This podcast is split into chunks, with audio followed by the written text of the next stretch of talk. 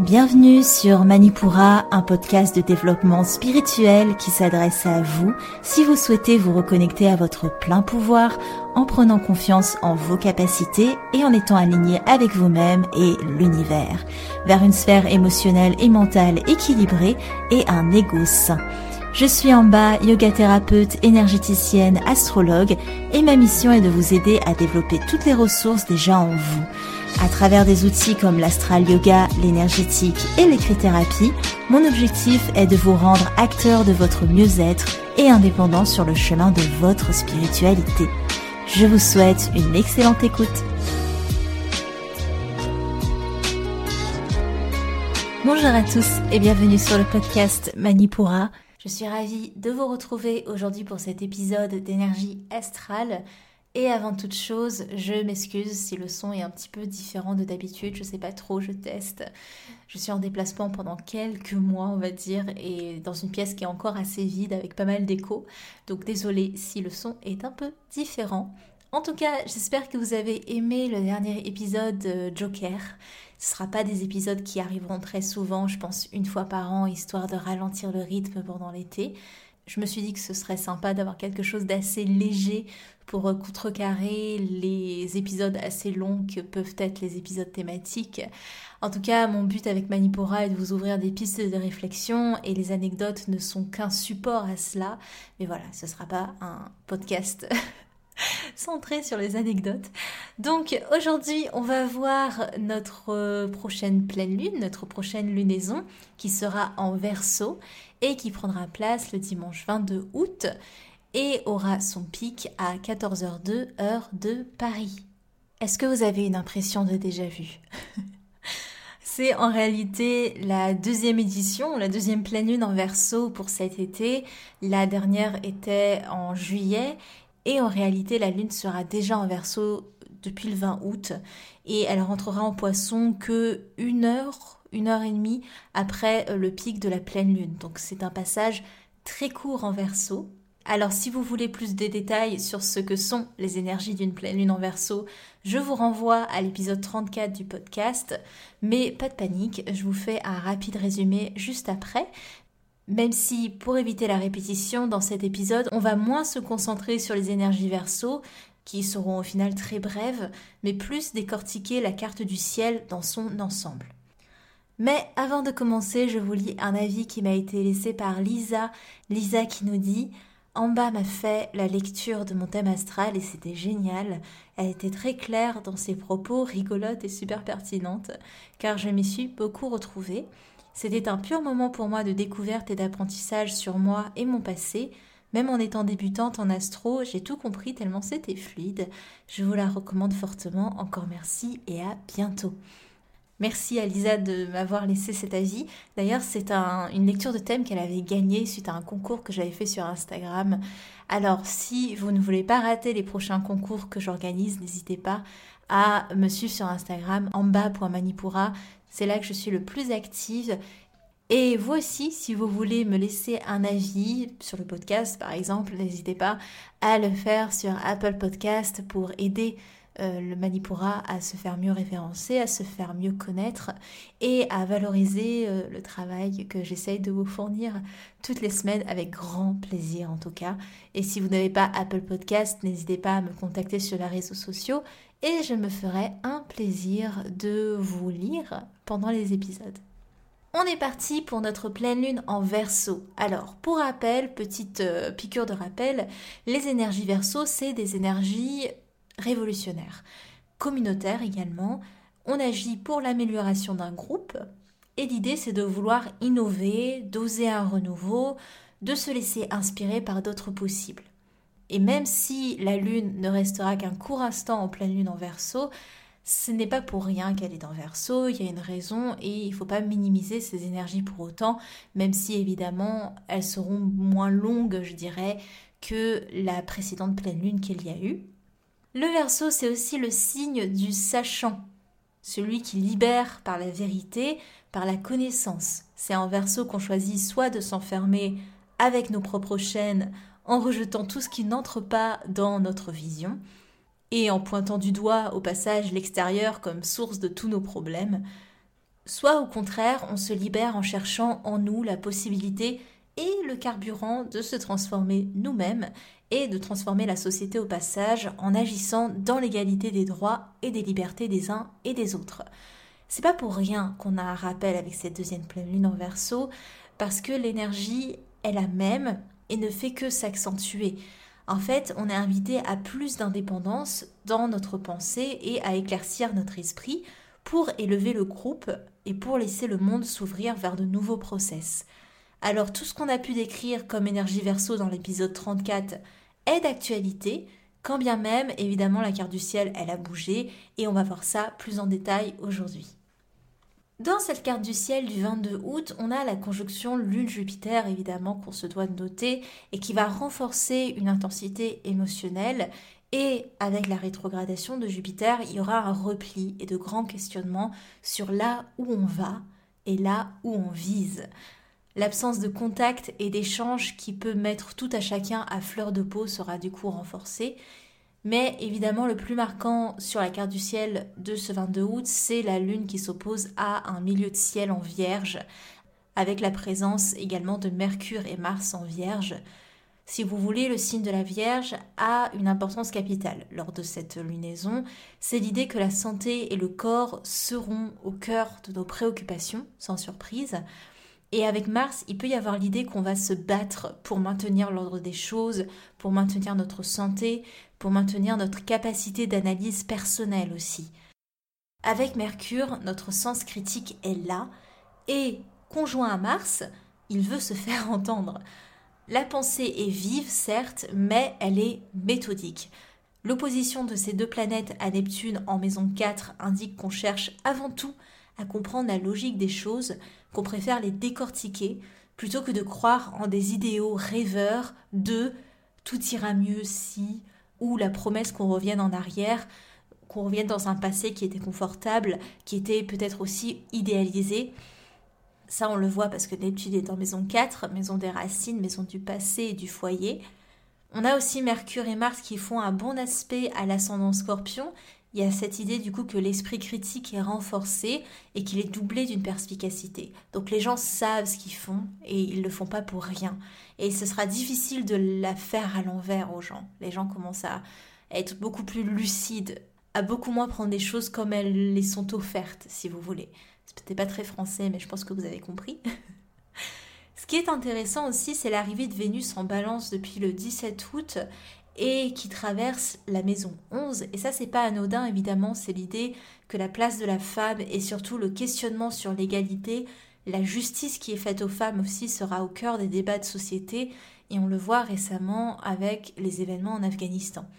Ça, c'est pour le côté sociétal, et énergétiquement, c'est une Vénus forte qui nous pousse à nous relier aux autres pour faire avancer la société et qui vient renforcer énergétiquement les vibes de la pleine lune en verso. C'est aussi l'idée que par besoin d'harmonie, on peut se surprendre à dépendre de quelque chose. Et tout ça, on a en maison 11 tout de même, maison de la société, maison de la communauté, c'est l'idée que sous réserve d'harmonie, on va dépendre de mesures sanitaires, d'un vaccin, pour se relier aux autres, pour se relier à l'art, Vénus est la planète de l'esthétisme sous toutes ses formes, qu'elles soient théâtrales, musicales ou artistiques, et on va dépendre de mesures extérieures pour essayer de se relier à, à toutes ses capacités, à toutes ses caractéristiques Vénus. On a aussi la présence de Vesta en balance, et ça, c'est l'idée que préserver les sensations d'équilibre et de bien-être vont être nos principales motivations. Vesta, c'est l'astéroïde de la dévotion, du sacrifice, et pour cela, on est prêt à garder certains codes ou à se plier à l'autorité. Ça, on le voit notamment avec un aspect à Saturne en maison 3 qui contrôle notre relationnel proche, les personnes avec qui on échange tous les jours, les collègues, mais aussi notre mental et la relation qu'on a avec notre environnement de manière générale. Mais rien n'est tout blanc, tout noir, évidemment. Chaque planète a son penchant lumineux et son penchant sombre. Quand Saturne veut nous faire plier sous le coup de l'autorité, Saturne en verso aussi nous donne l'idée qu'on peut se donner les moyens et la patience d'œuvrer pour de l'humanitaire. C'est aussi l'idée qu'on réfléchisse sérieusement à de nouveaux possibles, de nouvelles façons de faire, de renverser les codes, mais on le fait de manière intelligente, sans impulsivité, en réfléchissant à ce qui est envisageable, ce qui est faisable, ce qui est concret. Les gens ont besoin de concret en ce moment. Il y a tellement eu un brouillard tout le long euh, des derniers mois que Saturne, certes, a été une autorité restrictive à un moment, mais elle peut aussi nous aider à être la réflexion mature euh, d'un nouveau plan d'action, de quelque chose qui fait sens pour construire des bases plus solides, pour aller vers des objectifs avec une certaine sagesse, sans avoir le coup de on y va maintenant, on réfléchit pas, on casse des murs, etc. Pour renverser ce qui ne nous convient pas, il faut offrir quelque chose de viable aussi derrière, parce qu'il ne s'agit pas de juste renverser un état, il faut aussi le remplacer par un autre état. Pour vous donner une petite progression jusqu'à la prochaine nouvelle lune en Vierge, la lune, elle, rencontrera Neptune le 24 août en maison 4. Ça va renforcer un sentiment de nostalgie avec une difficulté à se mettre en action, une intériorisation, un repli dans notre zone de confort. Le 28 août, à la rencontre d'Uranus en maison 6, ce sera un appel à innover en matière de santé, mais aussi dans notre sphère professionnelle. Une énergie positive qui va nous pousser en avant vers moins de rumination et plus d'innovation. Il y aura une ouverture qui nous sera montrée et qui nous sera possible. Le 30 août, à la rencontre d'une nord, une confusion du mental qui ne sait où se fixer ou qui ne sait faire des choix va peut-être s'opérer et il y aura l'envie de nous relier aux autres, de retrouver une harmonie relationnelle. On aura vraiment envie de mettre en lumière ce vers quoi on veut se tourner. Et c'est bien, il faut savoir se projeter un minimum pour concrétiser des choses. Et ça, on va le voir dans l'exercice d'écrit-thérapie que je vous ai réservé à la fin de cet épisode. Il y a vraiment un appel depuis quelques mois à la simplicité qui est amenée par les astres, à penser ensemble pour un équilibre commun. La Lune ensuite continuera doucement sa progression jusqu'à la prochaine nouvelle Lune, le 7 septembre, qui sera en Vierge, mais ça c'est le sujet d'un autre podcast. Votre horoscope lunaire, vous l'attendiez, le voici, et comme on est dans des énergies de lunaison air, on va commencer par les signes d'air, les Gémeaux, les Balances et les Verseaux. Les Gémeaux, le mouvement est plus intériorisé en ce moment. Vous prenez le temps de prendre l'air, de découvrir de nouveaux horizons. Votre mental est plus posé qu'à l'accoutumée, mais c'est pas parce que vous extériorisez moins qu'il ne surchauffe pas pour autant. Vous êtes projeté sur des rêves et des buts à réaliser, et ce vent de renouveau attise encore plus votre envie de mouvement, mais il ne s'inscrit pas dans de la simple curiosité comme ça peut être le cas parfois chez vous, c'est plutôt la vision d'une vie à votre image et une vie qui vous convient, que vous souhaitez vraiment façonner en ce moment. Les balances, c'est votre aspect de création et d'épanouissement qui est mis à l'honneur. En plus d'y trouver un équilibre, vous aimeriez que ces derniers contribuent réellement au monde qui vous entoure. Vous êtes en plus en ce moment en plein dans un apprentissage dans les rapports humains vos énergies de naissance sont renforcées en ce moment et ce jusqu'au 11 septembre. Saturne est de votre côté également pour vous aider à ramener de la structure dans votre constante recherche d'harmonie. Les Verseaux, vous voici une nouvelle fois à l'honneur et le calme n'est pas au programme, bien que cette lunaison se fera ressentir plus faiblement que la dernière pleine lune dans votre signe. Vous passez facilement à l'action en ce moment, en plus de faire des plans efficaces et qui ont du sens l'esprit est aussi beaucoup moins brouillé et vous êtes focus à fond sur vous, sur votre individualité et sur ce que vous souhaitez construire comme votre quotidien. Les signes d'eau, les cancers, les scorpions et les poissons, les cancers, quelques transformations profondes en ce moment et une intensité émotionnelle qui viendra, si vous ne prenez pas garde, vous replier sur vous-même. Il y a beaucoup d'échanges, beaucoup de mouvements, des émotions différentes qui se mélangent. Vous attendez avec impatience un peu plus d'ancrage, mais celui-ci ne se fera réellement ressentir qu'à partir du 27 août. Les scorpions, vous voici bien à l'aise lors de cette lunaison, refusant la constante confrontation entre structure autoritaire et liberté désinvolte, vous portez votre attention sur l'action présente et sur ce que vous pouvez faire pour mener à bien vos projets de vie. Vous êtes plutôt à part lors de cette pleine lune et vous la vivez plutôt bien parce que vous prenez vos distances pour vous faire votre propre tambouille. S'il y a toutefois des agitations, ce sera plutôt relié au domaine familial. Les poissons, la lune arrivera très vite dans votre signe, vous promettant quelques émotions intenses. Vous avez énormément de mal à vous mettre en action en ce moment, également à réfléchir sans confusion. Le fait est que vous êtes dans votre zone de confort et qu'il vous est difficile pour l'instant d'en sortir. Vous avez envie de stabilité et d'ancrage, mais vos mouvements intérieurs vous rattrapent à travers vos émotions notamment qui ne peuvent être contenues indéfiniment. Les signes de feu, les béliers, les lions et les sagittaires. Les béliers, vous serez réfléchis et vous penserez les choses méthodiquement lors de cette lunaison moins impulsif, vous déroulez vos plans selon une logique précise et votre regard est tourné vers votre évolution professionnelle. Vous pourrez être particulièrement sensible à ce qui anime la société en ce moment, avec le besoin d'entrevoir les choses par vous-même pour ne pas vous laisser submerger. Les lions, une longue période d'apprentissage et d'exploration s'achève et vous arrivez doucement au point culminant de votre entreprise. Comme à chaque pleine lune, vos énergies se font plus intenses et vous passez d'une phase de motivation à une phase beaucoup plus passive. C'est pas grave, il faut juste le conscientiser, alors que doucement le soleil quitte votre signe et signe également la fin de votre saison. C'est dans votre relationnel et ce qui vous unit aux autres que cette pleine lune se fera le plus ressentir. Les Sagittaires, vous vous sentez étroitement reliés à tous les mouvements énergétiques qu'apporte cette lunaison et vous la vivez intensément. Cette lunaison apporte aussi pour vous un petit déplacement et votre cercle environnement bougera en conséquence. Cela ne sera certes pas assez pour satisfaire votre besoin d'exploration et un petit combat intérieur s'opère, mais votre planète maîtresse qui rétrograde jusque mi-octobre vous rappelle que votre énergie n'est pas éteinte, elle est juste à vivre différemment. Et enfin, pour conclure cet horoscope, les signes de terre, les taureaux, les vierges et les capricornes. Les taureaux, vous voyez enfin le fruit de vos efforts et vos objectifs prendre forme.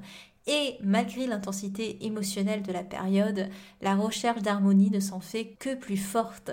Vous vous sentez un peu plus en paix avec les restrictions qui vous sont imposées parce qu'enfin, votre élémentaire reprend du terrain, reprend du service.